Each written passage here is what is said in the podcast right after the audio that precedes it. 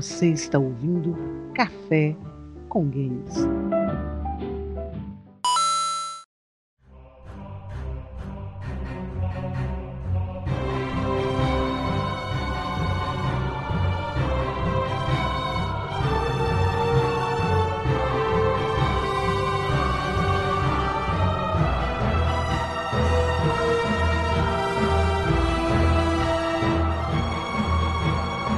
Suas garrafas de café, empunhem os seus joysticks, está começando mais um Café com Games.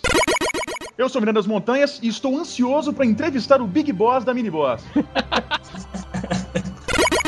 Eu sou o Smiling Stalker e eu adoro bife de unicórnio. Eu sou o Santo e eu que desenhei as caveiras do jogo. Eu sou a Mora e eu sou provavelmente a única menina aqui. Eu sou o Rafa, compositora da Mini Boss. Aqui é o Heriberto e designer de games que nada. O emprego dos meus sonhos é ser testador de colchão. Ô, Heriberto, é testador de colchão, testador de colchão. Tem uma certa diferença aí. Tem uma diferença muito grande nisso aí, cara. É isso aí, gamers! Para começar bem 2011, iniciaremos uma série especial de entrevistas para falar sobre a arte de criar games. E para falar um pouco mais sobre isso, estamos hoje com a equipe do Mini Boss Studio, empresa de desenvolvimento de games independentes, ou seria uma empresa independente de desenvolvimento de games? Alma. Conheceremos um pouco mais sobre a equipe do Mini Boss e o que é preciso para começar a desenvolver game, além de falar um pouco sobre o super lançamento do premiadíssimo Talbots Odyssey. Tudo isso e muito mais após a leitura de e-mail.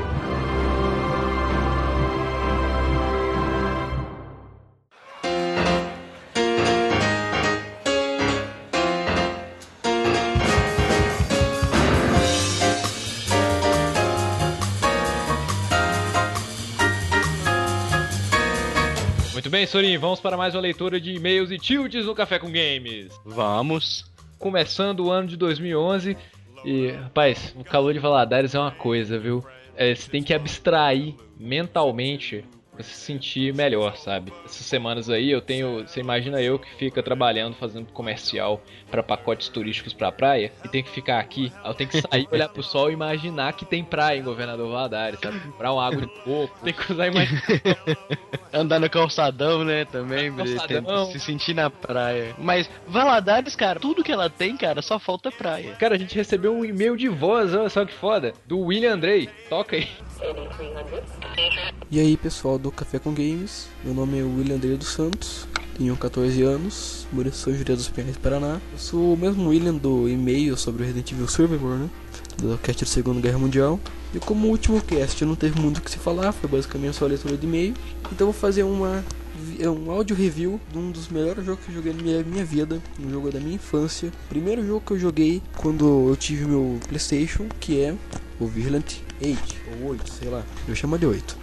Second Offense. Que até o Heriberto, se não me engano, escreveu um, um review sobre ele no coluna Kit Game. E eu vou falar aqui um pouquinho sobre ele.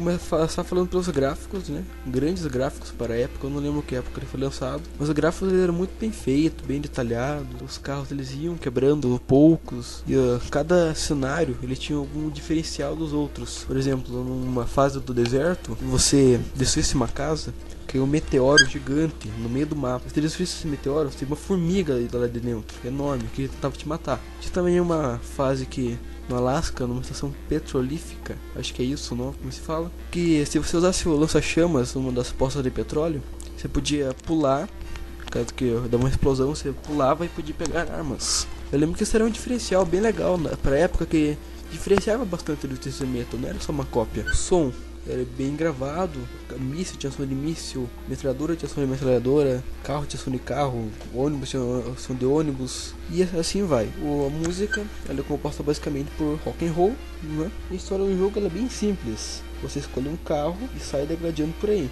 Ele funciona como um jogo de luta, por causa que cada personagem tem um final diferente. E uma coisa que era bem legal pra época, que eu da minha cópia de Twisted Metal também, cada carro tinha seu especial. Um ônibus que soltava fumaça que fazia os outros carros morrerem, né? Termo de carro, não em termos de jogabilidade. E que você podia, com isso, meter bala. Você também tinha um carro esporte do Negão dos anos 80, o meu personagem favorito.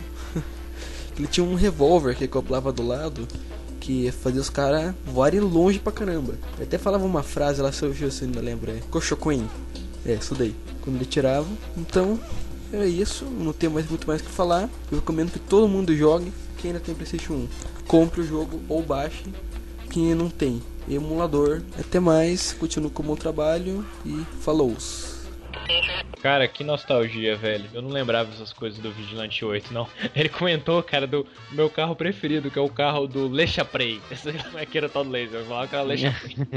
e o, o cenário da formiga, quando caiu um meteoro, que parecia uma formiga e a gente ficava correndo dela. E essa do plataforma de petróleo que eu não sabia, cara. Eu jogava tanto Vigilante 8, mas eu nunca cheguei a jogar a campanha dele. Eu só jogava multiplayer com meus irmãos. É, eu também não cheguei a jogar ele campanha pra eu seguir tudo direitinho. Sempre juntava a galera e vão descer o pau, saca? Então, é. Apesar que essa coisa do, do- da formiga, eu já tinha visto, mas eu não sabia que você tinha que fazer alguma coisa pra ela aparecer. Pra mim, ela aparecia do nada, entendeu? Hum, Também não tava lembrando, não. Eu, eu- a gente que era viciado nessa parada, viu? Mas tô curtindo pra caramba a trilha sonora dele. Tem que procurar um dia ainda.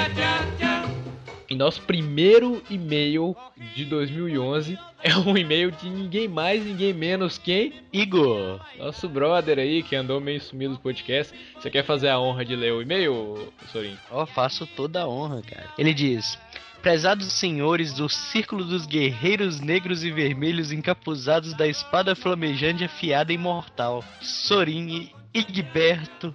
Vina, tranquilo, caras. Perdoe-me pelo sumiço, mas tive que tentar ser radical comigo mesmo. E não, ele não virou gay ainda. Ele diz aqui. Aproveitei a semana que não teve cast, quando os meninos foram lá na feira de games para dar um boost nos estudos. Sei que um sábado na semana não é muita coisa que prejudica o desempenho de alguma prova, mas eu senti que mesmo assim deveria, e pode ser que mesmo assim, não consigo passar. É a vida, continuarei tentando. Bom, acontece que acabou de sair dois editais para bons concursos no TRE e no TJ. E assim eu vou tentar minha chance. Mas prometo que eu aparecerei pra gente bater um papo qualquer hora dessas no Skype ou MSN. Até lá, abraços e se cuida. Amo vocês. Eu, eu, não- eu tenho minhas dúvidas sobre ele virar gay ainda, cara. o cara põe no final da mensagem uma rosinha assim, né? Bizarro. É, é bizarro.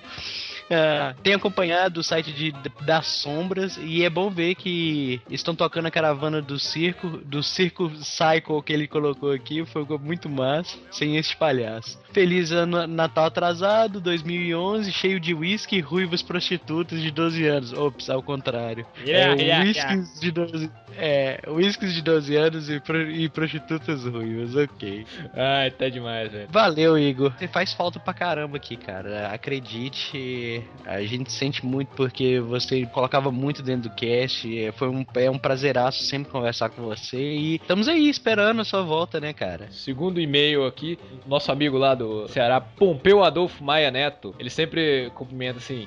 E aí pessoal, Entaro Uan. Eu não conheço esse, esse Protoss, não. Fiquei ó quando vi esse podcast. Nos, que surpresa agradável. Eu gostaria de compartilhar um pouco. O Fallout New Vegas é muito foda também pelo fato da opção hardcore. O jogador tem que se preocupar com a comida para não morrer de fome, beber água para não morrer de desidratação, dormir ou sofrer de exaustão e obviamente com radiação. É massa pra caramba. Joguei no modo hardcore, Vina não jogou não. Eu vi aqui a opção de jogar num coisa, mas ele foi aquela lista, tipo assim, esse coisa aí, fome, desidratação, exaustão. Então eu falei, não, depois eu jogo nesse modo, deixa eu aprender a jogar o jogo. Não é, primeiro, não é tão complicado não, cara. É, é tra- é até divertido. Não perguntaram sobre os jogos que esperamos neste ano, mas eu respondo. Half-Life 3. Cadê? E ainda parece que abandonaram Half-Life Black Mesa com gráficos da Source. Ah, caçamba, calvície e a parte. É isso. Mais sucesso a todos, muitos frames e também até o próximo podcast. Enfim, estou muito feliz com a volta de vocês. Só notícias épicas para gamers alucinados, eu acho. Cara,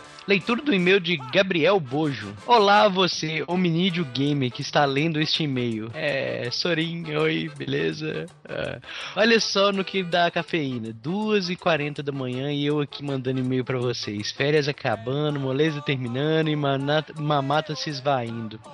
Vamos ao assunto. Hoje eu estava fuçando na- em várias postagens do meu, do meu site e me vieram três pedidos que eu não posso deixar de expor. três pedidos. A gente tem cara de gênio da lâmpada, velho. tá, Parece, né, os cara? pedidos do Aladim aí. É, os pedidos lá de. Ah, ouvi dizer sobre um podcast sobre Metal Gear no podcast 19. Cadê? Cadê? Cadê? Grato se vocês fizerem. Sou um grande fã da série e tenho conhecimento enciclopédico sobre ela. Ixi, se vocês errarem alguma coisa a respeito da série, terei o imenso prazer de abrir suas gargantas pessoalmente com minhas mãos e botar todas as fotos no Fortran. O que é Fortran, cara? Cara, eu, eu- eu- o, o Ícaro passa o dia inteiro nesse site, eu não sei o que que tem, eu abro a home assim, digita aí, fortran.com, a, a home parece aqueles sites que dá erro, sabe? Quando dá erro que tem uma foto do, do impresso, de um cara do, do Stock Photos, eu não sei o que que se faz nessa coisa. Ah, sobre a questão do cast de Metal Gear, a gente não se acha ah, digno de, de fazer ainda, por isso. A gente está reunindo material para poder terminar. E pra você que não sabe, Ereba, quando você zera o Metal Gear 4, você, porque na verdade você pode dar download antes, mas você dá o download antes de uma database de Metal Gear, e quando você zera, ela abre com, por completo dentro do jogo. Mostra a história, mostra tudo, do começo, cara. Convém, ou uma data especial para o, para o Metal Gear Solid, seja o lançamento de um jogo, ou uma data especial pra gente, né? E é uma data bacana pra poder trazer um podcast especial sobre Metal Gear Solid. E é claro, preparo, né, da nossa parte. É, eu acho também que é uma boa se a gente, por por exemplo, tem o Metal Gear Rising vindo aí, sabe? É uma boa se a gente puder fazer um cast dentro, sabe? Quando for o lançamento do Rising. Segundo desejo do, do nosso amigo Ladinho aí. Vamos lá. Esta é para você, Lucas. Hã? Lucas? O Lucas Ribeiro que tá escrevendo a nossa coluna sobre grandes mentes dos games. Ah, tá. E já que você quer escrever sobre grandes mentes do games, fale sobre Hideo Kojima. Na minha opinião, ele é o maior gênio. Em alguns casos incompreendido da décima arte. Beleza. Ah, Beleza, eu conversei com o Lucas, ele disse que vai atender o pedido, mas assim, eu tenho um. Eu fico meio, meio cabreiro com esse pessoal, assim, que é muito fã de uma parada, como, por exemplo, Hideo Kojima, que deve saber tudo sobre, sobre Hideo É. Kojima e pede pra alguém escrever, ele vai lá e vai ler uma coisa que ele já sabe. Além de ele escrever uma coisa, de ler uma coisa que ele já sabe, o problema é que ele vai acabar vendo erros e vai acabar criticando, né? Sei lá, cara, eu acho meio, meio estranho isso, mas beleza, vamos lá. O Lucas falou que vai tentar o melhor dele. Beleza, terceiro e último desejo do Aladdin aqui é fala. Seria legal vocês também fazer um cast falando sobre as histó- suas histórias com os games. Pode ser um pedido mais original, pode não ser um pedido mais original, mas isso é bem legal de se saber, sem falar que dá uma bela discussão. Fica a dica, né? Fica. É assim, como, É. se, como se a gente não fizesse isso em 30% dos nossos casts. É, porque ah, teoricamente, mesmo que a gente fale sobre um assunto determinado, a gente acaba falando sobre a história que a gente teve dentro daquele jogo também. Então, é basicamente todo cast tem pelo menos uns 30% de história nossa dentro do jogo, entendeu? Então, Todo cast tem pelo menos uma história de, de, de, de cachaça, a gente tenta inserir alguma coisa que não tem porra nenhuma a ver com videogame. verdade. No cast de RPG eu comecei a falar de eu sair andando bêbado na rua em Colatina, coisas assim. A gente tem. O caso é que a gente é muito novo, então se a gente ficar contando a história da nossa vida com, com 10 podcasts, a gente já, já se expôs completamente pra vocês, sabe? Ó, falem por você, minha vida é obscura, cara. E ele diz aqui também, também queria perguntar se vocês gostam de literatura e livros em geral, cultura por cultura. É interessante recomendar alguns livros bons para internautas lerem. A cada mídia que vocês abordarem é uma ideia legal para entrarem para entreter quem acessa. Obrigado a você que leu tudo. Já disse, Sorin, oi, beleza? Vojuca, Paz na Terra e Guerra dos Games. Guerra nos Games. PS, Alguém de vocês já jogou Ragnarok? Eu passei o final da minha infância jogando ele. E eu também adoraria algum conteúdo sobre o assunto. Smiling, tarefa pra você. Faça alguma coisa sobre Ragnarok. É, cara, a Ragnarok é o seguinte: o pessoal daqui não é muito fã de de MMO. Eu de, deixa eu tirar meu cu reta. Eu gosto de MMO, mas não gosto tanto quanto eu gostava antigamente. Eu passei a jogar muito Ragnarok até antes da Flame War, saca? Quando todo mundo começou a participar da- da- dos fóruns e começou a usar do, do anônimo uma desculpa pra poder xingar e fazer as coisas. Então aí eu parei de jogar jogo online. We didn't start the flame wars. Go long before the things happen. É. Pois é, galera, aí foi os- as leituras de e-mails e agora fique aí com o nosso emocionante podcast. Até semana que vem.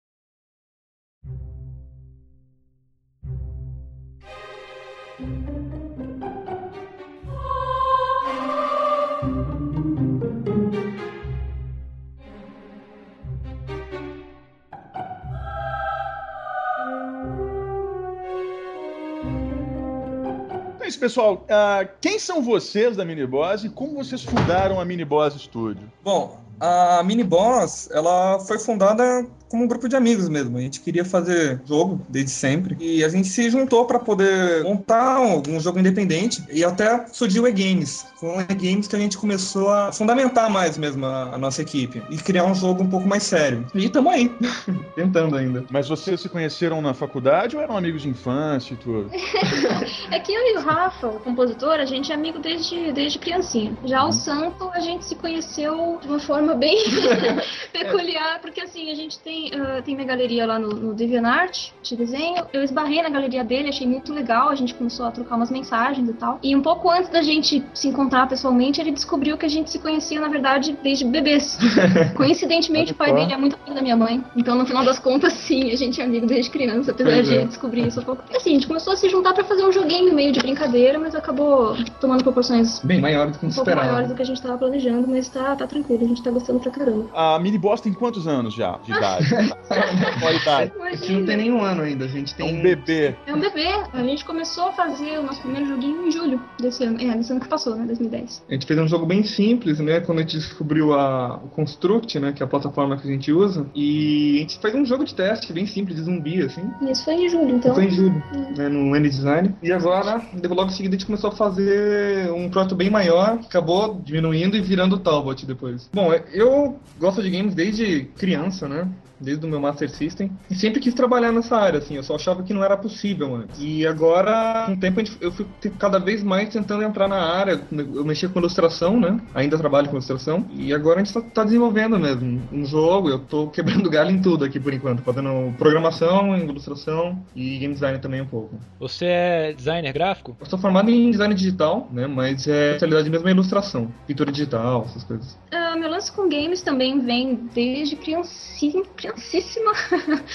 Meu pai jogava Prince of Persia quando eu era muito menininha, pequenininha, eu gostava de assistir e tal. Comecei a jogar mesmo Master System com meu irmão e sempre fui muito viciada, assim. Até uma época foi meio, meio chato na pré-adolescência e adolescência que as meninas não, não gostavam muito dessas coisas, queriam falar de roupa e de menino e de sapato e eu queria falar de Donkey Kong, Zelda. Era meio, meio esquisito, mas eu sempre gostei disso. E nunca tinha levado em consideração trabalhar com jogos. Eu sempre achei que fosse uma coisa muito inacessível acessível pra gente que tá no Brasil, né? Então eu fui começando a me enfiar na área de ilustração, até que eu caí de paraquedas num estúdio de animação, que era uma coisa também que eu não sabia que dava para fazer aqui no Brasil. Participei de alguns filmes, alguns comerciais e tal. E o lance do jogo mesmo foi quando eu fui na casa do Rafa e eu escutei uma música dele que parecia muito música de fase de gelo. Eu escutei aquilo, me veio uma fase de gelo na cabeça. e Falei, meu, a gente precisa fazer um jogo, cara. E eu comecei a procurar jeitos de fazer jogo, pessoas e tal. nunca dava certo, nunca dava certo, porque eu não sei programar, só sei fazer desenho. Até que um tempo depois eu e o Santo acabamos tendo essa mesma ideia de novo juntos e tá dando certo pra caramba. E o Rafa? Bom, eu comecei é, com minha geração é de SNES pra frente, Super NES, e a paixão com videogame começou a partir daí. Junto com a Mora, eu ia muito na casa da Mora quando a gente era pré-adolescente, jogava 64 com ela e me apaixonei por esses jogos, por essas trilhas. E foi na época comecei a, a estudar música na adolescência, né? E aí eu comecei a me especializar e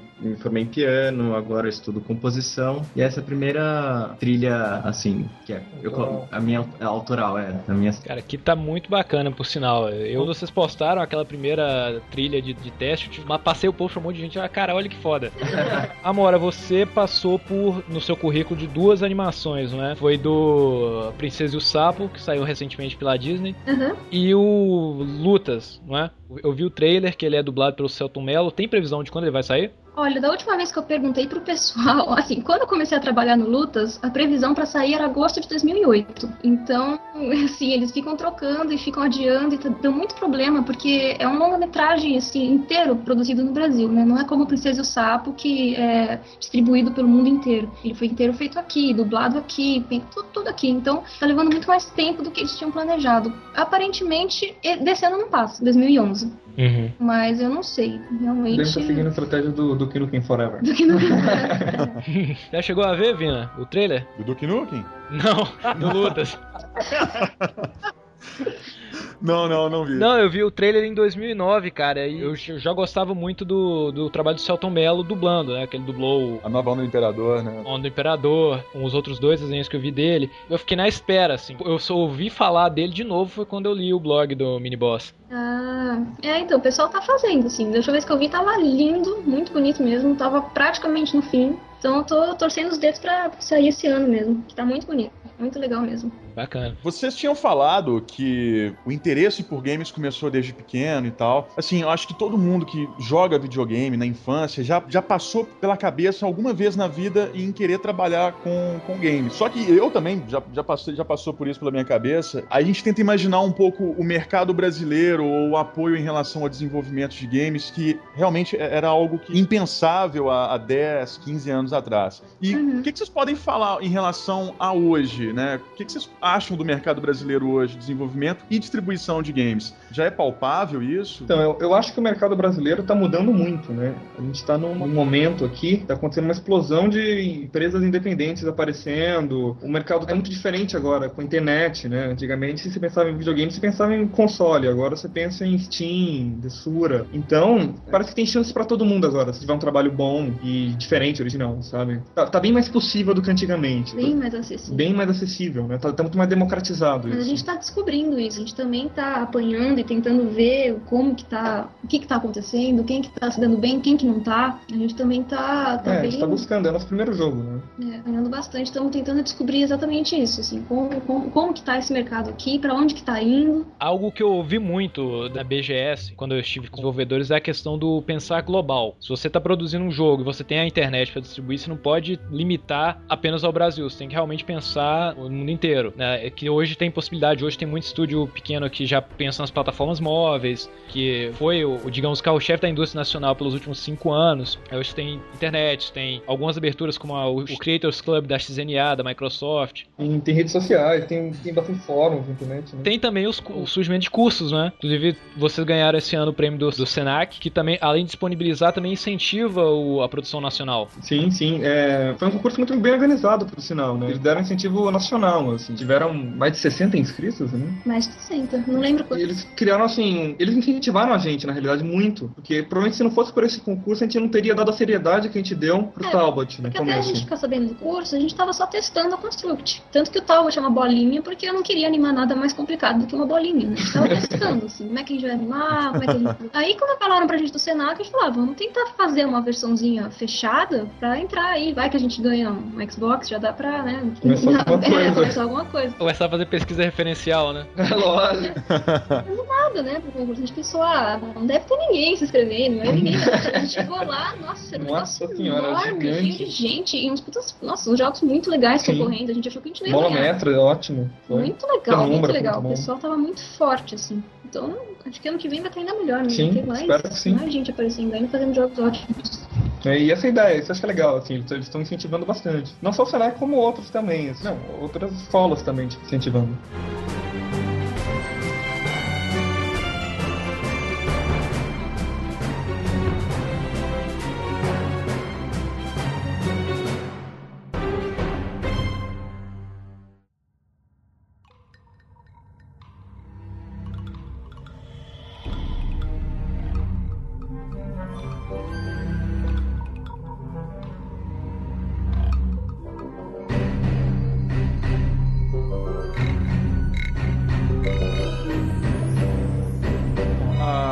Hoje em dia, assim, fala-se muito no desenvolvimento de jogos independentes, né? O que, que é o jogo independente de fato? Assim, o que, que caracteriza um, um jogo independente?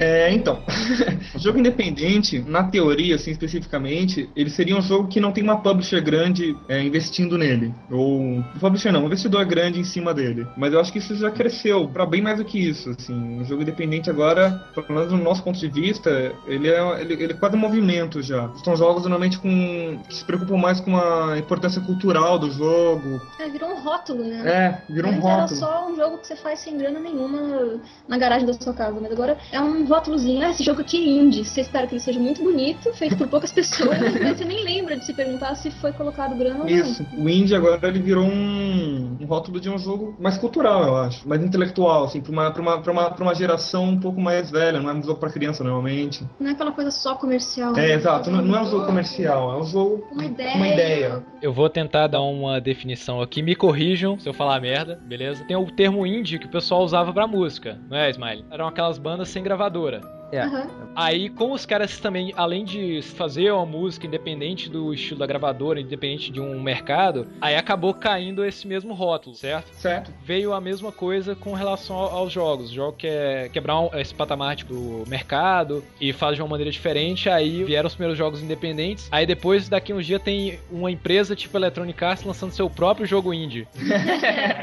Jogos indie não são, são jogos de alto risco, né? Que as grandes empresas não costumam fazer. Mas agora, como isso tá dando dinheiro, daqui a pouco realmente, você vê um. Logo mais sai um jogo do indie da Blizzard. De certa forma, o que impulsionou esse desenvolvimento, me corrijam se eu estiver errado, foi o jogo do Jonathan Blow, o Braid, correto? O Braid, ele foi um dos principais dessa última geração, mas se eu não me engano, o King Stories começou também. Cave Story foi o primeiro que eu lembro, assim, de É, ter, de ter me, me pego de surpresa. Olha, esse jogo é feito por um cara só. E é, É. muito bonito, e funciona, sabe? Sim. Nossa, dá pra você fazer um jogo inteiro sozinho. Né? Eu lembro É. que Cave Story, mas deve ter tido antes. Deve, deve ter tido outros antes, É que o né? Braid ficou muito famoso, mas não é bem o primeiro que impulsionou. É. Esse é um movimento que já tá rolando há alguns anos. O Braid ele virou um símbolo, né? Ele é um jogo muito importante para o movimento, mas eu, eu, não, eu, eu não acredito que ele tenha sido o primeiro, não. Cave Story foi mais É, ele foi mais impactante. É, né? eu, eu lembro do susto que eu levei com Cave Stories. É, se você for falar de um jogo independente, criado por uma pessoa só, que não teve incentivo de uma publisher no início do projeto, você pode falar do Prince of Persia, do Jordan McNish. Sim,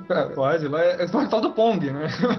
mas, mas é outra, é outra época. Né? É outra época. O que ajuda hoje o, um título indie a se sobressair também é as plataformas, né? Tá fácil de lançar em várias plataformas, coisa que antes não existia. Antes Sim. tu tinha que ter um investimento muito grande para lançar para algum console, por exemplo. Tinha que ter muito dinheiro para isso. Então, tipo, era quase impossível sair um jogo indie para Super Nintendo, o Mega Drive, o, o PlayStation 1. Hoje em dia pra- já tem uma liberdade maior, né? O mesmo para PC, porque você também teria que imprimir CDs, e na época isso é caro, você não consegue distribuir ele digitalmente. Hoje você consegue distribuir um jogo sem ter que fazer mil cópias, por exemplo, sabe? Você pode É. simplesmente distribuir ele. Internet, Internet. X-Live, Sim. SN, WiiWare, é tudo muito. O risco é muito baixo. É, você manda um e-mail, provou, não provou, sabe? Vai conversando, é muito, muito mais fácil, muito Sim. mais acessível.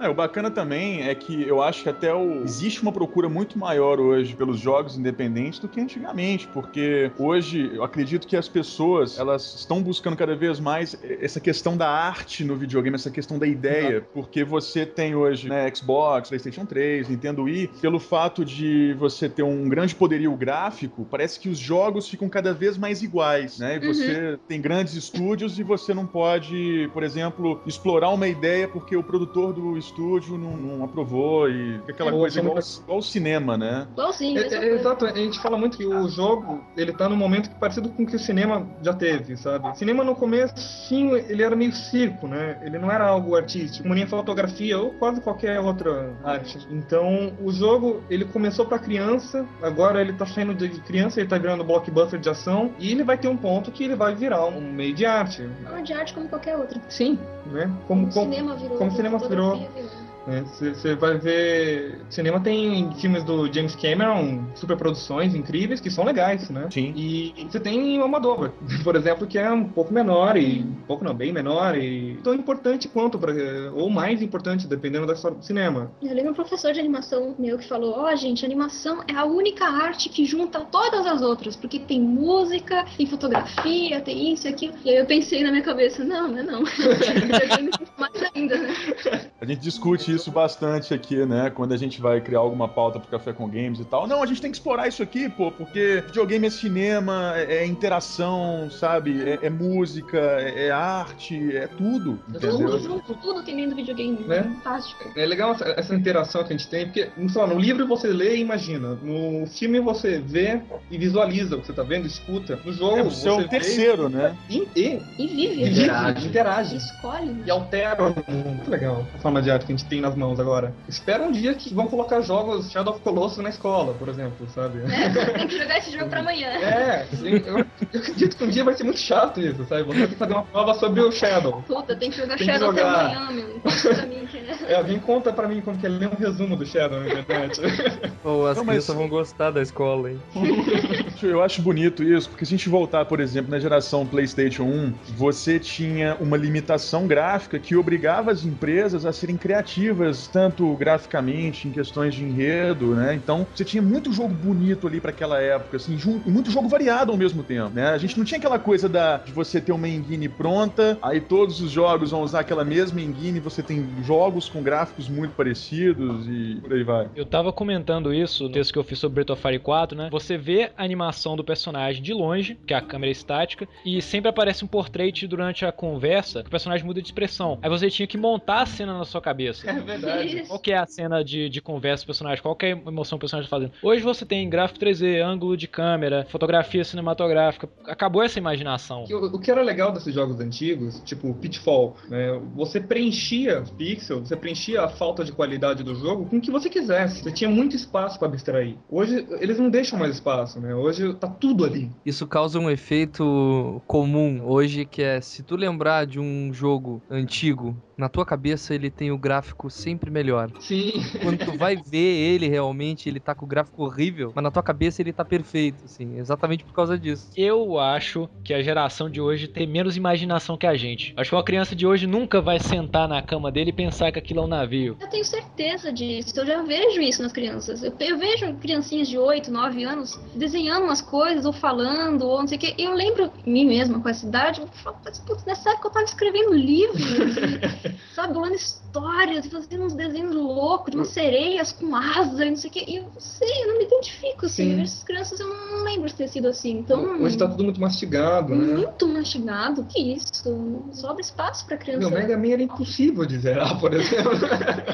De certa É forma, a- a- isso tudo eu acho que se deve à internet, né? Eu acho que hoje, por um lado, a gente tem a vantagem da internet hoje de vocês poderem, por exemplo, estar mostrando o trabalho de vocês, divulgando o trabalho de vocês, distribuindo o trabalho de vocês. A gente que também gravando podcast como uma mídia nova, que tá, tá tomando forma, né? Tá ganhando maturidade. E ao mesmo tempo, as crianças hoje, elas já nascem e estão na frente do computador o tempo todo. Então aquela coisa da- do, do palpável, do livro, do brinquedo, sabe? De você querer transpor pro papel uma ideia. Acho que isso tá morrendo aos poucos, né? E esse interesse também, por exemplo, por jogos independentes, eu acho que parte mais desse público geração anos 70, 80 e 90. e 90. A geração mais nova, acho que não tá tendo esse interesse, né? É, eu espero que eles crescendo com esses jogos agora, nessa geração mais nova que acabou de nascer, eles vão crescer agora vendo jogos independentes. Então, talvez isso mude ainda. Eu espero, né? Que isso não se perca. É legal hoje, mesmo com os gráficos super perfeitos, a gente vê que ainda tem espaço para jogos de, de gráficos mais antigos, como o próprio Scott. Pilgrim, uh, Super Meat Boy e esses jogos assim.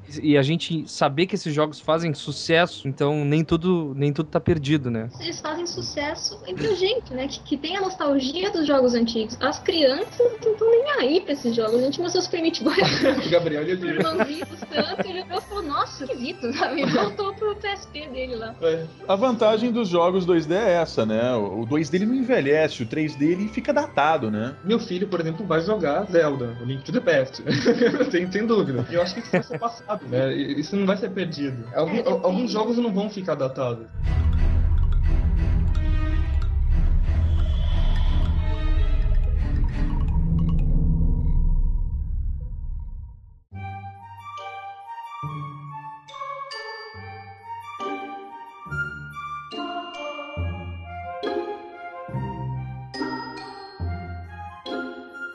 Outra coisa legal que eu vejo dos jogos independentes, igual a um mais recente aí, o Angry Birds, né, que tem sucesso na Apple Store. O maior foco deles foi pensar o, que, que é fazer esse jogo divertido. Acho que os jogos hoje em dia, os comerciais, o pessoal se preocupa com o valor de produção, em gráfico e aquele monte de coisa, esquece do básico, diversão. A questão também da Apple Store tem sido um incentivo legal para o pessoal que está querendo desenvolver game para iPhone, né? Em relação a desenvolvimento para PC, a gente tem o Humble Bundle. Sim, foi, foi muito bom aquilo. A Apple Store, ela acho que ela incentiva muito o mercado, mas mais ou menos também, né? Agora ela tá tão concorrida, tão concorrida que, que fica algo meio desleal lá também. Tem, tem grandes produtos, que nem você falou, tem, tem grandes produtoras trabalhando agora para poder fazer jogos independentes para Apple Store, por exemplo. Fica tipo aquele site de jogos em Flash. Isso, é que nem Você sabe que, que jogo em Flash é divertido, é viciante, mas os sites estão tão lotados deles que você não tem como saber qual que é bom. Você não tem filtro, né? Ali tem tanto lixo, tanto lixo que, meu. Nada, Como nada marca como especial. né?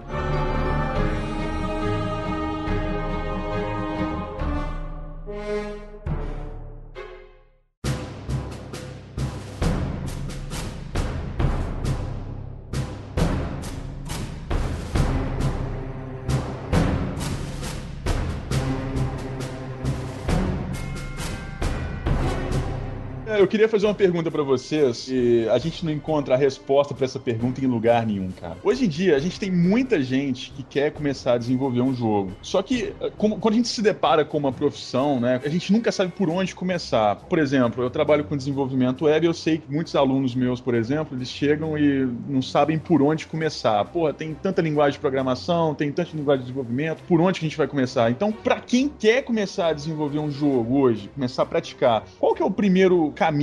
O que, que tem que aprender primeiro? Então, aqui no nosso caso, a gente foi reduzindo as possibilidades ao que a gente já sabia fazer. Quando a gente começou a planejar o jogo, a gente, a gente fez uma lista, né? Ele vai ser 3D, ele vai ser top-down, ele vai ser. Sabe? A gente foi cortando tudo que a É. gente já não sabia fazer. Por exemplo, 3D, né? O Santos estudou um pouco de modelagem e tudo, mas, pô, a especialidade dele é ilustrar. A minha é animar, a do Rafa é compor. Não teria por que a gente querer fazer um jogo com uma puta programação maravilhosa em 3D se nenhum dos três faz nada disso. É exatamente isso. Você tem que pegar a sua limitação e colocá-la em primeiro lugar. No caso, o que ele perguntou foi o que, que a pessoa tem que procurar aprender primeiro, né? Eu, É, eu realmente não exato. sei responder isso, porque É, eu acho assim, depende do que essa pessoa quer. Se esse cara quer fazer um jogo ele mesmo, ele tem que por, por uma programação, talvez. E se ele quer ser um ilustrador de jogo, né? Ele tem que aprender a desenhar. Assim, é muito difícil o cara querer fazer tudo, né? É- Acho acho que essa é a maior ilusão que as faculdades de hoje passam. A gente vai te ensinar. É, vai te ensinar. ninguém consegue fazer ensinar- nada. É, a gente vai te ensinar a fazer jogo. Não dá. A não ser que Então seja vamos fazer o seguinte. pouco coreano. Então vamos fazer o seguinte: vocês são três, né? Quem é o designer aí? Quem é que faz o, de- o de- design dos personagens? a gente faz junto, eu e o Santo. A gente senta junto pra resolver as fases, o level Uhum. design, e os personagens também, a gente cria junto. Eu geralmente que desenho, faço a- o último visual É. assim, de cada um, mas a gente cria junto. Eu, eu faço eles meio malignos, ela deixa eles mais bonitinhos. Isso. Vou colocar assim, se não fosse eu, o Talbot teria uma sniper Sim, sem dúvida. e o jogo seria sobre zumbis. Sim, provavelmente FPS. Provavelmente FPS. Então, primeiro, primeiro requisito pra criar o design é saber desenhar. Não, eu acho que não. Depende do que você quer fazer. Pode fazer com colagem, com papietagem, com fotografia, né? Igual a gente aprende na faculdade. É, Mil e uma técnicas pra substituir desenho. não, dá pra você fazer em ASCII art, né, cara? É porque no nosso caso, a gente desenha desde criança, né? Eu nasci e comecei a desenhar, o Santos também. Então, pra gente é mais fácil resolver as coisas desenhando, Sim. né? Vou fazer um personagem, a gente quer fazer um personagem que tem expressão, que tenha cores, sombra, que seja animado. Uma pessoa que ela nunca desenhou, ah, eu vou aprender a desenhar pra fazer um personagem, leva muito tempo, né? Ela pode tentar já resolver com o que ela sabe. Sim, Fazer um personagem talvez que seja no quadrado. um quadrado, né? O, o boneco palito, ou não tenha personagem no jogo, Sim. ou contrata alguém pra fazer, chama seu amigo que sabe desenhar e faz o personagem pra você, sabe? Exato. Como vou aprender tudo e aí eu vou fazer um jogo. É. É tipo, a pessoa tem que ver nela mesma o que do desenvolvimento ela se adequa melhor. Ficar nisso, né? Estudar isso. Dá pra ela expandir, né? Claro que dá pra ela expandir, mas o, o- o melhor, o que mais funciona, pelo menos pelo que a gente tem visto, é você ficar naquilo que você sabe fazer, que você gosta, e respeitar o que você não sabe ainda, né? Gente, então vamos criar aqui o caminho do herói. Vamos, vamos criar três, três, três classes de RPG aqui: a classe designer, a classe desenvolvedor, programador e a classe músico. Pode ser? Vai. O designer que sabe desenhar, então. Então ele, É. ele supor, ele já domina o desenho. O que mais? É que Aí assim, ele. Tem, teria também o designer de jogo, meu. Tem o designer visual e o designer de jogo, game designer. Que é uma mistureba de conhecido. roteirista com um cara que tem ideia de jogo. O cara tem a ideia do jogo e ele fica ali entre os programadores, os É. artistas, vendo o que, que dá pra fazer, o que, que não dá, né? Sim, é o level designer, né? O cara que, que bola o desafio, vamos dizer assim. É. Eu imagino que os ouvintes que vão estar ouvindo agora vão certamente pegar essa profissão porque acham que é a mais fácil. Não, não é. Acha que é só ficar lá, imaginar o jogo e ficar dando ordens pra galera que faz. Ah, nossa, bom se fosse, né? Sim, tive uma puta ideia, cara. Vamos fazer um jogo assim, né? Não, Faz aí. Não, o pessoal de- que quer fazer publicidade também acha que é isso. O cara pensa, tem uma, uma frase de efeito, põe na campanha, manda o pessoal da produção fazer e vai embora. Eu poderia ser, eu poderia ser isso. Eu, eu tenho uma ideia brilhante. Então. tenho certeza que vai ser um sucesso. É uma bolinha que tem uma bola, come outras bolinhas, come os fantasmas. Perfeito, cara, vai fazer um sucesso. Programa é isso aí, tchau.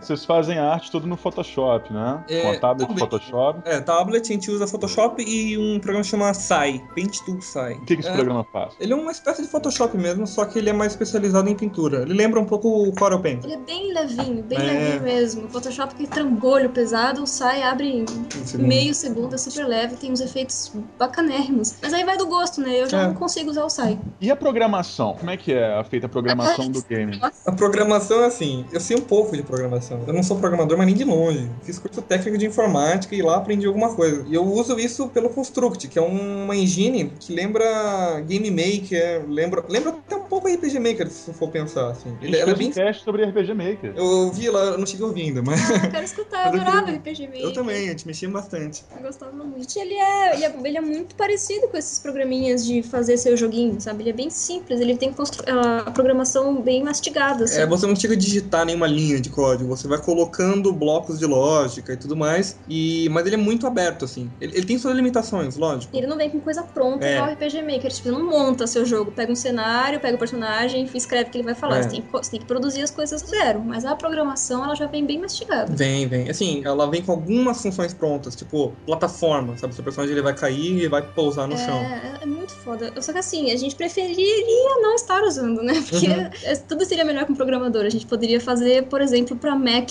ou pra iPhone, sabe? Escolher uma plataforma que a gente achasse mais. Poderia fazer uma coisa mais, um pouco mais estável também, um pouco mais. Colocar mais ideias, porque às Sim. vezes o construtor tem, tem umas limitações idiotas, né? É. A gente fala, putz, queria muito poder colocar isso, mas não. não. É, não, não sei se nosso programador é idiota ou, ou o programa.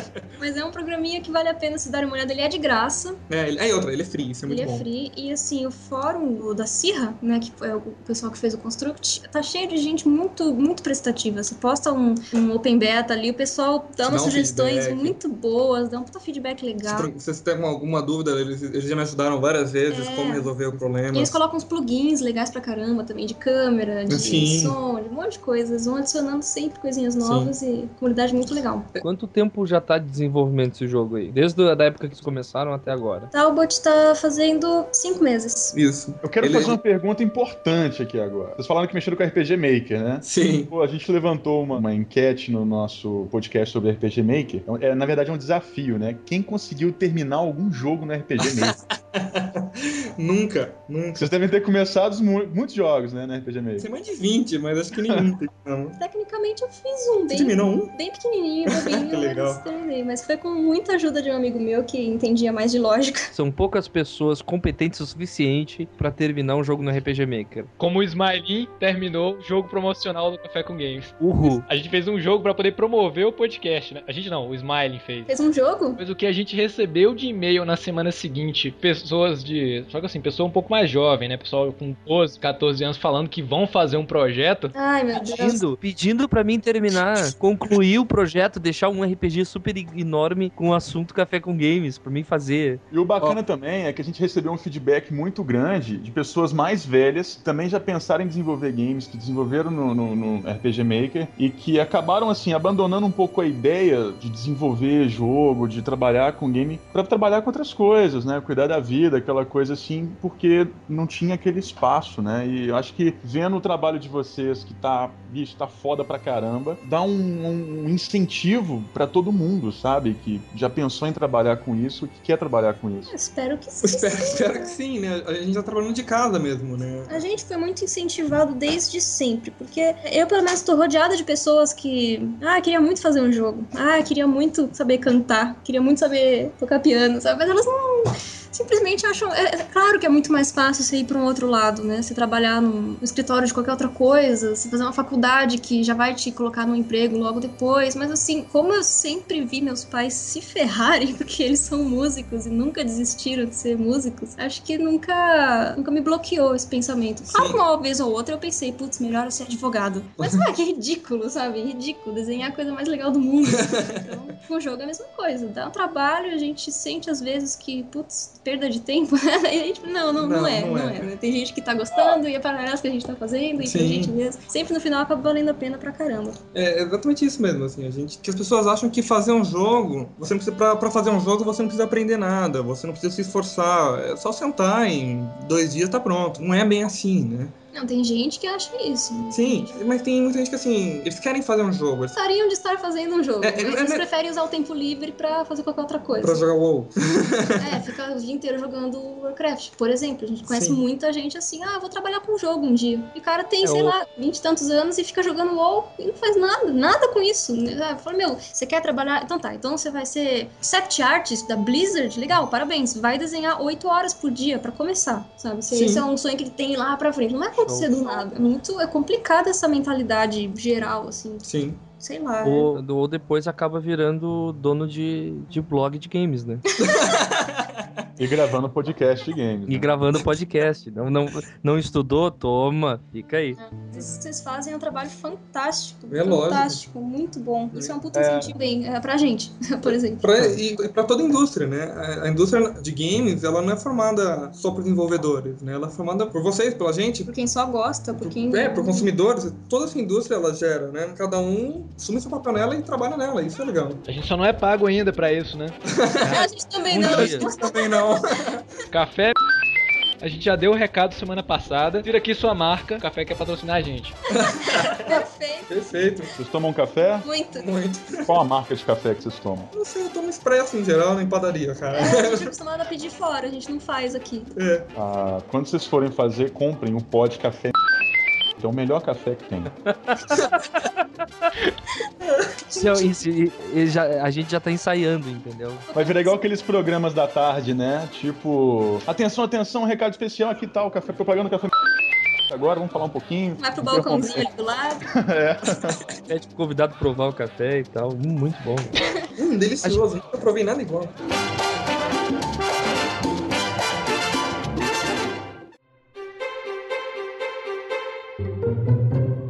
O músico de vocês aí? Rafa, vem aqui já. Oi, Aí é a área do Smiley, né? Deixa o cara Oi. falar, deixa o cara falar. O cara é competente, Tchê. pode Cara, ah, eu. Porque assim, eu gostei pra caramba. Não, não gostei pra caramba, cara. Eu gostei pra caralho da música. E eu vi no vídeo, cara, gravando com teclado só, né? Solta o controlador MIDI, só o teclado. Eu gravei todos os instrumentos. E tu, tipo, usou algum software em específico? Fruit Loops? é, ou algum Não, outro software? eu usei o Sonar para gravar. Foram todos os instrumentos gravados individualmente É, mesmo. ele liga o teclado no computador, fala, agora eu vou gravar as trompas. Aí toca com o timbre da Aham, trompa. take a aí, take, é. aí agora as flautas, agora o coro, e assim vai indo. E depois junta tudo no computador e fica aquela Uhum. coisa absurda, maravilhosa. Não consigo Te, acreditar. inspi- te inspirou em alguma coisa? Foram os meninos, né? Eles, eles vão me passando os concepts do Albot, das fases. Ah, tá. Pô, show, cara. Bom, o bagulho tá demais. Obrigado. Ah, cara, a trilha- a trilha sonora do jogo tá muito boa, tá linda, cara. Obrigado. Dá um trabalho, dá. Eu gostei pra caramba do aspecto de magia que ela dá, sabe? Parece muito uma coisa meio fábula, fantasia, assim, ó. Tinha inspiração muito foda. Quem é a inspiração? Quem é o compositor aí? Em quem eu me inspiro? Bom, na, na verdade, assim, as referências já, já estão irrigadas em mim. Eu não pego, eu não peguei é, referências de composição de outros compositores de, de outros jogos para poder fazer o Talbot. Mas, assim, por ter jogado muito Donkey Kong, Zelda, é, Banjo-Kazooie, todas as influências estão lá. Quem, quem já jogou esses jogos vai com certeza reconhecer um tema ali ou outro lá dentro. Danny Elfman, sim, Danny Elfman. Me inspirou muito porque eu tenho jogado bastante Fable. Cara, eu imagino, trabalho com criação, que quando você fala assim a, a referência, a pessoa fala assim, é, também é referência, mas realmente, quando você falou Daniel Aí que me bateu realmente, por isso que eu. Na verdade, assim, todas essas referências tinham muito a ver com, com o briefing que, que a Mora e o Santos me passaram, que era uma coisa que fosse épica e que fosse sombria e que fosse bonitinha ao mesmo tempo. Eu tinha que trabalhar com essas três coisas na trilha, né? Você conseguiu representar direitinho o conceito, cara, porque a música tem toda a cara da, da arte. E não é fácil essa mistura aí. É, é uma mistura complicadinha, né? Você tem que colocar É. esses três elementos na música e fazer com que ela tenha referência e, e- e que tenha um todo, né? Porque você faz uma música pra uma fase, ok, tá bonita, ótimo, mas a próxima fase tem, tem que ter a ver com a fase anterior, com a outra, tem toda uma estética maior do que isso por cima, né? Não pode se repetir, né? Não pode se repetir. Na verdade,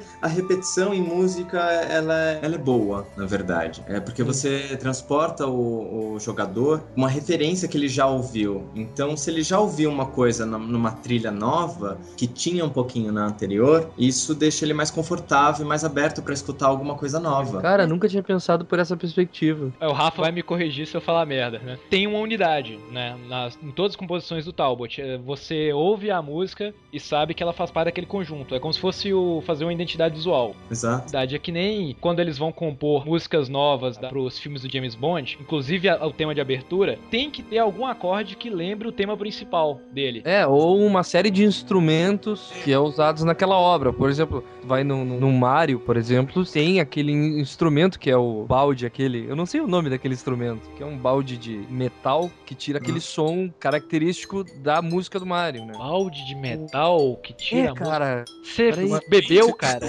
Eu sei que Não. instrumento é, eu não tô lembrando do, do nome. Mas eu sei que Wicca? Não, é. Sabe, sabe, sabe a, a trilha original do Mario? Som- Sabe aquele som, aquele, é um aquele instrumento característico? Ele, Ele é um vem. ba- é o- Ele é um baixo. Eu não lembro exatamente o nome dele. É, ele, é um, ele parece um balde de alumínio com várias ondulações internas ali. Cada local onde tu bate internamente ele dá uma nota. A, a música do Mario cri- foi criada nesse preset. Não sei se foi no instrumento original, mas foi nesse som aí desse instrumento. É, pra simulação, né? Não, tudo que vocês falaram tem a ver, sim. É, escolha de instrumentos. O Francis tá falando aqui que é um xilofone em forma de bacia essa parada. É mais ou menos isso. Tá bonito. Tá bonito. Depois eu tenho que mandar uma foto pra vocês.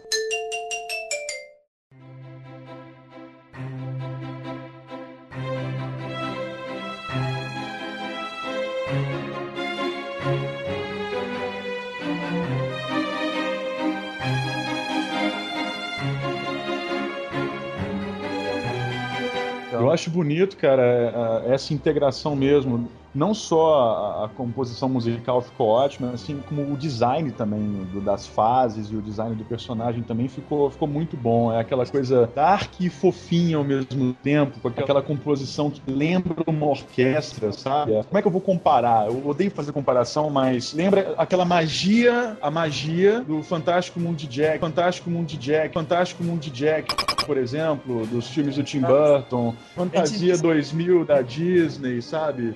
Hércules teve eu- demônios fofinhos parecidos. Isso! É mesmo, Isso, o Hércules é. tem uns demônios bem, Tem. bem fofinhos, né? É que são, e são filmes que a gente via desde criança, né? Então isso tá enraizado na gente, É que uma nem o Rafa falou. É, tá bem, tá bem impregnado, assim, né? Eu cresci vendo as coisas do Tim Burton, então quando alguém fala pra gente, olha, o jogo de vocês é uma coisa meio Tim Burton, né? Vocês foram pegar referência, a gente fala, não, a gente não precisou colocar o Tim Burton no Google, é uma coisa que a gente sempre gostou e sempre fez Sim. meio sem querer, né? Aquela coisa, os rococozinhos, bastante uso da, da cor preta. e Espirais pra todo lado. a música meio macabra, de repente ela fica plim, plim, plim, bonitinha, Sim. né? É uma coisa que já tá na gente, assim. A gente não tem mais como fugir. É, é As possibilidades pra esses personagens, porque eles parecem bichinhos de pelúcia, né? Assim. O Talbot é o irmão mais novo do Agonia e o Pânico do Hércules. né? Ah, o Agonia e o Pânico eram tão bonitinhos. É o irmão maligno do Kirby. É mesmo. Quando que surgiu a ideia, criar o, o Talbot Odyssey?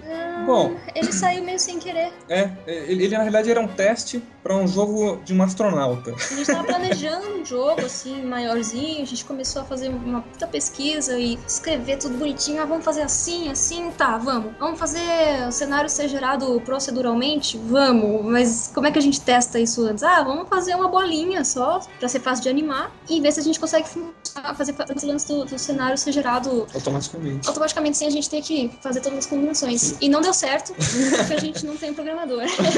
E a gente acabou vendo que o jogo que a gente tava planejando tava um pouco grande. A gente pensou, putz, tem que ser mais simples, mais simples do que isso. Vamos tentar fazer mais um pouco desse Talbot, né? É, tá ficando aí bonitinho. apareceu o E-Games e a gente falou, meu, vamos continuar com esse teste, vamos transformar esse teste num jogo de verdade. E aí as ideias foram surgindo, mas assim, muito sem querer e muito sem compromisso. A gente não falou, vamos fazer um puta roteiro e pré-produção e várias imagens e lá lá lá. Não, a gente foi fazendo, porque como era só um teste, como era só um jogo muito pequeno, qualquer ideia, nonsense, tava legal. A gente achou que combinava. É. Ah, ele vai ser um demônio e vai fazer um ensopado. Tá, beleza. Ah, e o mestre dele vai ser tipo um Pac-Man que cresceu muito, ele comeu demais e ficou gordo e malvado. Ah, beleza, então ele é ensopado. É, é, o nome Muito dele bom. é Pac-Man, né? Que é o nome Tal- original. É, o Pac-Man. Então ele é o Paco. Talbot seria o servo dele. Ele tá num labirinto, coletando coisinhas. e Fugindo de tá fantasma. fugindo de- Ele é o Pac-Man. Mas aí foi, foi, acabou crescendo um pouquinho, assim. Agora o jogo já. A gente pretende lançar ele um pouquinho maior do que só esse pequeno teste que era pra ter ficado pronto. É. Não, mas sem querer. Sim. Aí não- quase não teve pré-produção no começo. Depois de metade do jogo que a gente tem até agora pronto, a gente voltou atrás e começou a ter que fazer pré-produção de um monte de coisa que tava ficando desconexo. Muita coisa feita às pressas, sem É. ter sido planejada antes. É, a gente sofreu muito com isso, mas agora já foi feita a pré-produção e tá funcionando legal. Qual é o conceito da jogabilidade? Que eu tô olhando aqui, mas é, o vídeo parece que ele fugindo dos inimigos e tal, mas qual é o. O que que ele faz? Como é que ele interage? Bom, a gente começou assim, a gente queria fazer uma plataforma, né? E a gente não queria ser uma plataforma que você pula, um- que você briga com inimigos como qualquer outro, ou como a grande maioria, né? O Tabot ele não pula, ele voa, então você não tem puzzles de pular. Ele não tem arma, então ele não briga com inimigos, ele só foge. E é meio que um labirinto escuro, você vai se guiando nele. Resumindo assim, é um, é um jogo exploratório, na realidade. Tem que explorar e encontrar ingredientes pro seu mestre maligno. Coletar os ingredientes e aí acaba a fase e vai pra próxima. Tem a historinha e tal, que vai contando entre uma fase e outra. E o lance do inimigo, putz, o inimigo ele, ele ficava numa parte da fase e aí quando você encontrava com ele, ele começava a te seguir e não parava mais. Timo 2. E aí quando você pegava o último ingrediente, ainda tinha que voltar pra entrada da fase, que tava escura e cheia de caminhos que você já tinha esquecido quais eram certos. E todo mundo que jogava falava, é, tá bem legal, mas é muito irritante esse lance do fantasma ficar atrás de você. E putz, você pega o último ingrediente, ao invés de ser recompensado, você é punido, né? Você tem que fazer a fase inteira de novo, ao contrário, com o fantasma atrás de você. Então a gente tirou e deixou ele um inimigo comum, que fica só em uma área, te enchendo o saco, mas se sai dessa área, É. ele, não, ele não segue mais, ele fica lá. É só pra deixar um pouquinho mais difícil mesmo. ele tem puzzles, assim, de dificuldade meio que moderada, assim. Ele não é um jogo tipo Meat Boy, por exemplo, que é muito legal, mas ele é com hardcore, assim. Meat Boy é difícil demais. Eu, eu, não- eu não passo do segundo mundo de jeito nenhum. Nossa, A gente queria meio que trazer um ar de jogo de anos 90, assim, sabe? Que, que não é tudo mastigado, né? Mas também os puzzles não são completamente absurdos. É, é uma coisa meio. Uma dificuldade meio moderada, A gente tenta né? deixar uma coisa meio gostosinha de se jogar. Não É. ser imbecil, mas também Sim. você resolve um negócio e fala, ah, que legal, resolvi. Sim, sim. Né? Não, é, não é super difícil, nem Sim. muito. Estamos tentando, né? Precisa de mais feedback pra controlar isso. Mas a ideia é essa, ser uma coisinha gostosinha de se jogar e. Sim, sim. É, o legal é a preocupação nessa parte do game design. Aí o que eu, fal- que eu falei a- antes, todo mundo acha que o game design é a parte mais fácil, mas é isso, é isso aí, é você se preocupar com a jogabilidade, se é divertido, se realmente é dificuldade moderada. Aham. Uhum. Essa preocupação eu acho legal. É importante você prender o jogador, né? Porque tem muito jogo que eu pego, jogo cinco minutos e falo, ah, tá, não quero mais, né? Que eu, eu não quero que as pessoas, que muitas pessoas façam isso com o nosso jogo, assim. Legal você ficar querendo saber o que, que vai acontecer e o que, que vai ser apresentado na próxima fase e, ah, como é que vai ser a música daqui, como é que vai ser o chefe. É muito legal você querer chegar Sim. em casa logo pra voltar a jogar logo o jogo, né? Por ele ser exploratório, a gente tenta fazer isso, assim. As fases são muito diferentes uma das outras. As músicas mudam, o cenário muda, o roteiro vai Ele tem uma progressãozinha. né? A gente tenta fazer, no máximo que der, um mínimo de interesse, assim, da Sim. pessoa querer voltar a jogar, né? Não Sim. sei se a gente tá conseguindo, mas é, realmente é uma preocupação. Com certeza é uma preocupação bem grande que a gente tem. Ah, quantas fases ele já tem pronta? Ou se, se são poucas? Ou se vocês têm planos também de fazer com que ele seja expansivo depois? Bom, ele tem cinco fases agora, mas ele, na versão completa, a gente pensava, tá pensando em fazer 12. A gente planejou 12. É. Elas estão bem. É já- possível ser um pouco mais ou um pouco menos, mas. Porque, porque a proposta era ser um jogo curto, né? É mais pra poder pro- provar pra gente mesmo que a gente consegue terminar esse jogo. Então a gente não quer fazer um jogo 100 fases, sabe?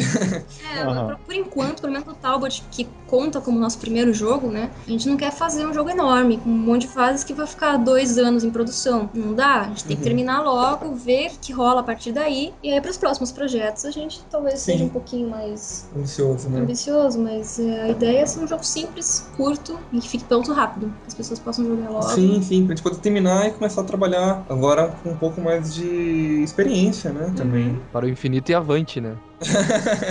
E vocês já têm algum outro projeto em paralelo ao Talbot's Odyssey ou, ou não? Um projeto de cada vez? Muito difícil. Pode pular.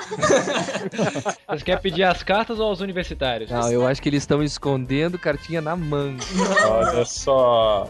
É realmente difícil, porque ideia a gente tem um monte. Um monte, um monte. A gente tem ideia pra um jogo muito mais complexo e muito mais absurdo, que envolva mais cinco pessoas. E a gente tem ideias de jogos menores, então que a gente possa lançar vários e ter um portfólio legal em pouco tempo, né? O Miniboss tem tantos jogos, legal, são pequenininhos, mas estão prontos, estão funcionando. A gente tem várias ideias, muitas ideias, mas assim, pra transformar em plano, depende do próximo passo que o próprio Talbot vai tomar. Será que a gente vai conseguir vender? A gente vai vender no Brasil ou lá fora? Sabe, por quanto, por onde? São muitas perguntas que a gente não tem resposta ainda. Uhum. Então É, o- tá difícil planejar o próximo jogo, o próximo projeto, sem ter o feedback desse primeiro. A gente é muito inexperiente nessa área. O Talbot ele tá funcionando como um laboratório pra gente, um experimento. A gente tá vendo que as pessoas estão curtindo, estão pondo uma expectativa, tipo, ah, o jogo tá legal, ah, legal, eu vou ser o primeiro a comprar. A gente escuta coisas muito legais. Mas é só ali mesmo, na, na, na É, prática, que a gente vai ver como é que é. Porque a gente nunca fez um jogo, a gente nunca trabalhou com um jogo. Então tá sendo um, É um desafio. um assim. primeiro experimento, assim. É dificílimo mesmo responder. Desculpa, mas é que como falar com certeza que vai ser o próximo, dependendo do, do que vai acontecer. Vai ter um próximo, com certeza. Desistir a gente não vai, mesmo que não venda nada, a gente vai continuar fazendo o jogo. Mas depende, a proporção que vai tomar, qual ideia a gente vai escolher, depende muito. Porque só de ouvir vocês falar dá pra sentir a maturidade que vocês já estão, pessoal. Ah, É. que ótimo. Que ótimo, Isso foi, foi, foi irônico? Não, cara, não. Tá sendo só o mais sincero possível. A gente sempre tenta ser o mais sincero possível e ficar iludido com nada. É, a gente não quer sair correndo fazendo 30 mil projetos e que, que, com um risco absurdo, né? É, como também começar a perder dinheiro por conta disso, né? Tem que ser uma coisa em paralelo que seja saudável e gostosa de fazer e se tudo der certo, Sim, cresça, né? sim. Bom, agora que vocês já estão desenvolvendo um game, né? Ganharam um prêmio recentemente, agora vocês são fodas, né? Agora, nossa senhora! Não é pouca merda, não. É pinico cheio, né? Muita merda! O game sai daqui a uma semana. Eu tenho aqui gravado o último resquício de humildade da equipe do Miniboss. Não, eu fico imaginando esse pessoal sentando no, no sofá, dando o, o joystick do, do, do Xbox, pensando, eu sou foda. Sou foda. Mas, mas o que eu queria saber é o seguinte: ah, tem algum jogo que vocês jogaram que, por exemplo, vocês jogaram aí vocês pensaram assim, poxa, isso aqui eu faria diferente ou modificaria alguma coisa? Ah, todos os jogos agora tem pelo menos um pensamento. Antes de começar a fazer jogo, não. Jogava os meus jogos favoritos e falava, nossa, que jogo lindo, ele é perfeito, ele é perfeito. Mas depois que eu comecei a fazer o Talbot, a gente começou a fazer e, putz, é muita coisa pra arrumar, é muita coisa que fica esquisita e, putz, aí agora todo jogo é. Tem uma coisa ou outra que eu falo, nossa, como que deixaram passar isso? Se fosse eu, não ia ser assim, ia ser assado, sabe? Depois eu falo, que gente fica muito ridículo. insuportável. Que ridícula que eu tô sendo. Pô, o jogo saiu e fez sucesso, sabe? Por que, que eu tô pensando isso? Mas é que acaba ficando. Menos Zelda, menos Zelda. Menos Zelda, Zelda Zelda é perfeito. É igual estudante de design quando entra em supermercado e fica olhando embalagem. As garrafinhas de água, exatamente. A pessoa vira um neurótico dentro do supermercado, não consegue entrar mais. Vira, tem que tomar cuidado. Você eu, fiquei muito chata, o Santos também, pior ainda. Então a gente tá, tá tentando tomar cuidado pra não, não deixar isso estragar o que a gente sempre gostou nos jogos, né? Se tem uma coisa ou outra que a gente faria diferente, ué, fazer o quê? É E eles não fizeram. E também pro Talbot não ficar tão a gente querer mudar tudo o tempo todo, deixar mais perfeito isso e aquilo e acabar nunca saindo também. Não tem como, né? Uma Sim. coisinha ou outra acaba indo sem, sem a gente gostar muito, mas ninguém É, vai ligar, verdade. funcionar do mesmo jeito. Tem que chegar um ponto que tem que parar de, de ter ideias, né? Senão o jogo nunca sai, né? Não, nunca Sim. sai, exatamente. Você fica num ciclo sem fim, né? O que acontece com muita gente que tem projeto de, não só de jogo, mas de história em quadrinhos. Ou até mesmo com ilustrador, eu já vi isso. Assim, o cara faz uma ilustração e tá linda, mas pra ele não tá pronta ainda. E aí volta e tá dá um pronta, tapinha, aí volta e. Puta que lindo. Ah, não, mas acho que não acabou ainda, sabe? Parece que. Claro que sempre podia ficar melhor, mas. Tem essa coisa de você impor um limite. Falar, não, já tá bom. Deixa pra ficar melhor no próximo projeto. Pra gente começar de novo o outro. Na semana no top a gente proibiu qualquer tipo de novas ideias. É. Vocês têm algum, cada um de vocês tem algum jogo favorito que vocês queiram compartilhar aí? Da Amora Zelda, né? É, o meu é Zelda. Eu sou meio freak, assim, com Zelda. eu não sei por Qual que Zelda? tem o Ocarina of Time. Não sei se é porque eu era muito novinha quando chegou a fita e eu achei incrível, incrível, porque até então eu só tinha jogado do 64, eu tinha jogado só, acho que o Diddy Kong Racing. E meu irmão jogava WCW versus MWO, sabe? Era tudo muito assim, pura diversão. Tem aquela história, e aí no meio do jogo ele cresce, sabe? Nossa, que incrível! E fica de noite, sabe? Eu achei que marcou demais, assim. Até hoje eu acho que é um jogo perfeito e que me ajuda muito pra criar história, criar personagem. E mesmo pro Talbot, a gente, quando a gente para numa parte e fala, putz, como é que a gente resolve isso aqui? Ah, aqui que o Shigeru Miyamoto faria. ah, isso, ah, então pode fazer que dá certo, sabe? É de uma inspiração e é muito... É. Nossa, tem muito carinho pra esse jogo, muito mesmo. É- Eu vario bastante de jogos que eu gosto, assim, mas acho que de influência forte minha tem Flashback e Out of This, of, Out of This World. Olha só. É demais aquilo. Aquilo pra mim é. Mas eu, adoro, assim, Flashback é uma referência muito forte pra mim. E. Você já ainda vai falando junto, né? Musiquinhas, as falas. Mas um jogo que eu gosto de jogar mesmo, assim, pra me divertir é Doom, cara. Eu adoro Doom. Doom 2 principalmente. É, eu tenho um tesão, cara, por Doom 3. Ah, Doom 3 é foda também, cara. É demais. E o Rafa? Eu, eu também sou da, da opinião da Mora. Eu sou fascinado por Zelda. Inclusive porque eu vi, a gente jogou junto Zelda, É, né? jogou Eu vi a Raquel jogar Zelda. E a coisa de você poder tocar as músicas. Desculpa, gente, Desculpa, é que ele, é que ele eu falou Raquel, Raquel é meu nome verdadeiro, tá? Assim. Ele me chama de Raquel. Desculpa, é impossível chamar ela de Amora. É que a Amora é meio que nome artístico, ele tá acostumado a me chamar de Raquel, então só pra vocês não fazerem confusão. Quem que é Raquel que entrou no meio da, da assunto? Sou eu, hein? Raquel, Rutinha, Raquel, Raquel. E eu sou da opinião de Zelda também. A coisa de você poder tocar a música pra acontecer alguma coisa no jogo, isso também me impressionou muito. Você pode tocar, ficar tocando, além de, das músicas que você tem que aprender, você pode ficar tocando coisas na, na, na ocarina. E isso eu achei demais, demais, demais. Mas não você compara serrar um demônio com a fé elétrica, cara. Nada. Cá entre nós, a Ocarina do Link era um exercício de música muito mais legal do que a gente, as coisas que a gente tem hoje em dia. Um Guitar Hero? Da Hero. Não, porque Ah. eu via nas revistas tutorial pra você tocar Missão Impossível, James Bond, Mib o Mês de Preto na Ocarina do Link. Era fantástico. Não, isso me impressionou muito, assim. Foi- eu acho que foi o primeiro jogo que eu vi, assim, tinha essa Sim, possibilidade. Eu adorava tocar aquela ocarina só pra poder tocar Bolero of Fire, cara. Nossa, É linda, né? É, Nossa. é linda. A minha é favorita é. Song of Storms, cara. Song of Storms é maravilhoso.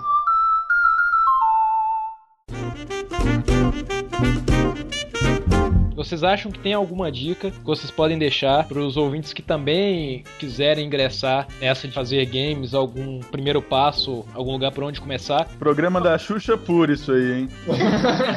Quero deixar um beijo pra minha mãe, pra minha mãe e pra você, Xuxa. Uma, dica, assim, de como... Ah, ah, eu acho que assim, comece simples, cara. Tem que começar simples. Não queira fazer um Halo 4. É, não dá pra. É, não dá. Começa querendo fazer algo bem simples. Não seja megalomaníaco, independente do, do departamento que você vai querer entrar e independente da, da- da ferramenta, do tema, é fazer alguma coisa que, que funcione e que você sabe que vai conseguir é, terminar rápido. Foi que o Rafa pôs um autor que O foi. Rafa fez uma careta aqui, desculpa. Mas é isso. Não tem muito uma dica muito que não seja tão vaga. É. Porque, porque é bem isso, assim, não- não- tem muita gente falando, ah, porque eu tenho um projeto que vai mudar a indústria A história do do game. mundo, Eu né? falo, não, não precisa fazer um outro projeto. É. Faz uma bolinha que, que anda pra lá e pra cá e coleta Boa. coisinhas. É. e Depois você pensa numa coisa um pouco É porque maior. assim, eu acho muito difícil o primeiro jogo que você, uma pessoa vai fazer ser a obra-prima dele. Então tem que ter isso na cabeça. Você não vai sair fazendo uma obra-prima de primeiro. Você tem que aprender primeiro, né? Se alguém tiver uma ideia legal de um joguinho simples e manjar um mínimo que seja de programação, de lógica, pra gente. baixa o Construct. É isso aí, gamers! Queria falar que foi um prazer, foi uma honra muito grande gravar esse podcast com vocês. Não é puxando saco, não, é porque o, o trabalho de vocês, cara, é, sabe, dá orgulho de ver que gente brasileira, sabe, gente com uma ideia na cabeça e, e com vontade começa a desenvolver um projeto e vai lá, ganha um prêmio e faz um projeto bonito, sabe, com uma, um design interessante, com uma trilha sonora impecável e, e que vai e continua, sabe, que não abaixa a cabeça para as dificuldades que todo ramo de atividade tem, né? Então, assim, cara, eu particularmente estou ansioso para fazer um review do, do game, para poder jogar o jogo, para poder divulgar o jogo de vocês, para poder baixar em torrent, principalmente. E é isso aí, cara. Eu tô muito feliz de ver o projeto de vocês. Tem, cara, eu tô com, tenho um orgulho muito grande de estar de estar entrevistando vocês aqui, de coração mesmo. Obrigado, a gente Pô, também tá muito feliz aqui também. Muito obrigada mesmo pelo, pelo convite, pelo, pelo apoio, né? todo. Pode ter certeza que o prazer é muito maior da nossa parte, a honra é muito maior. Vocês são fantásticos, trabalho muito, muito, Muito maravilhoso. Muito. Obrigada mesmo de coração. Eu, eu, tô- eu quero dizer que paguei pau pra vocês, tô adicionando vocês no meu Orkut, tô seguindo vocês no Twitter, tá? No meu Facebook, no Mafia Wars e no. no, no- No Steam, adicione no Steam, É, o Isso Santos tem mesmo. Steam e fica online o dia inteiro. jogando Team Fortress. Não, então peraí, então agora, então agora é sério, manda, manda aí que eu tô abrindo meu Steam agora pra adicionar. Até semana que vem, que a força esteja com todos vocês.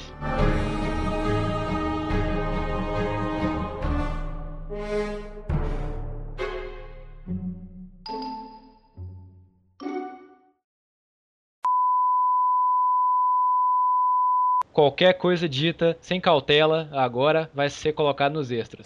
tá ok. Tudo que você disser Poderão ser usados contra, contra você. vocês no tribunal. Mas a gente tá meio nervoso. Eu, pelo menos, tô meio nervosa, porque sabe falar muito bem. Eu, eu, pelo menos, minha voz é horrível e tá toda atropelada. Se vocês puderem dar uma ajuda pra gente, assim. Tem, tem cerveja aí perto? Pra mim não adianta. Não, tem pode. Tem vodka. não adianta. Ajuda, ajuda muito. Se é que vocês vão lembrar de alguma coisa amanhã. Mas é, é tranquilo. Tipo assim, ninguém, ninguém aqui é, é locutor de rádio, só ouvindo que tem voz de. voz de Ah, mas lo- aqui- locutor de rádio brega na madrugada. Voz de veludo, né? É, voz de veludo. Cara, eu tava ouvindo rádio de madrugada, aí eu tava vendo uma, uma parada que é, é muito engraçada, brother. O que? Tá? Tradução? É, tradução, cara. Wherever you, you go. Aonde quer que você vá. Aí o cara vai cantando. Simultânea, é muito bom. Ué, deu 20 ou eu caí? O projeto tá Ah. foda, bicho. Eu paguei um pau tão grande pra esse jogo, cara. É Obrigado. sério, brother. É sério. Eu virei pro meu irmão, cara. Tipo assim, além do jogo ser bonito, a trilha sonora também tá muito foda. Eu falei, virei pro meu irmão que tá aqui do meu lado programando CSS aqui agora, né? Ele... eu Falei, cara, ouve a trilha sonora aqui. Ele falou, não, que foda e tal. É, bicho, eu vou entrevistar esses caras aqui.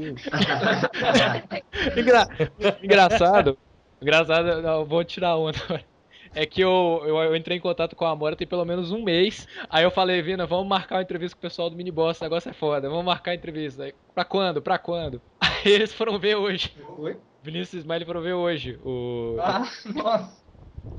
Ah, cara, eu não paguei um pau, cara. Eu paguei uma madeireira inteira, velho. Eu só vou tentar gerar um build mais, um pouco mais estável que não feche na minha cara. É, seus filhos têm fechado na cara das pessoas, tá estranho. É, e, mas daí eu já mando, assim. Acho que amanhã, Eu depois de amanhã, eu consigo mandar. De repente Beleza. Eu faço um detonado em vídeo também dele. É, eu- ensina uns bons modos pra esse jogo aí, porque ele tá muito mal educado fechando a cara dos outros. Aí a gente, a gente até já coloca um link torrent pro pessoal baixar, né? Já adianta o trabalho. Já né? adianta, Cara, isso... Vai ser Skid Row, né? O Skid Row. Coloca lá. Aí já coloca aquele Ski Generator, com aquela musiquinha horrorosa em MIDI, né? Pra É, poder gerar. gente pede pro Rafa fazer. Não, eu, eu tenho uma teoria. Eu tenho uma teoria de que o cara que faz crack, ele, ele tenta de uma forma de te compensar, né? Ele pensa assim, cara, eu tô te dando um crack pra esse jogo, mas tu vai ter que tolerar todo tipo de tortura possível. Começa com essa musiquinha do inferno. E depois vem os vírus. É verdade, né? Um monte. né? Então você, tem- você- você vai pagar de uma maneira ou de outra. Vão se acostumando, vão se, vão se acostumando. Vai a começar aquela vida de celebridade. Entrevista, TV, rádio, jornal. Paparazzi, Aí vocês vão lembrar da gente. trabalho Vamos, vamos. Aham. Ou lembra da gente, eu coloco lá. Vai ter lá. Odyssey, Talbot, Odyssey, Torrent, Skid Row. é. É, o trabalho aconteceu ao contrário, né? Eles ficarem mega famosos e a gente é. esquecido aqui. Ah. Aquele review de joguinho que vocês fizeram, a gente fez mais um. Então, quem é aquele que. Ah, era um, um bando de louco, bebedor de café lá de governador Valadares. E o- E um gaúcho meio estranho. Meio estranho. um pseudo gaúcho, né? Opa, Que não tem que bom, isso, cara? que não tem bombacha, não toma chimarrão e. E não é viado. Cara, eu, eu vou Gaúcho dizer por que eu não tomo chimarrão, cara. Porque segurar do culhão e chupar do ferro quente não é comigo, velho.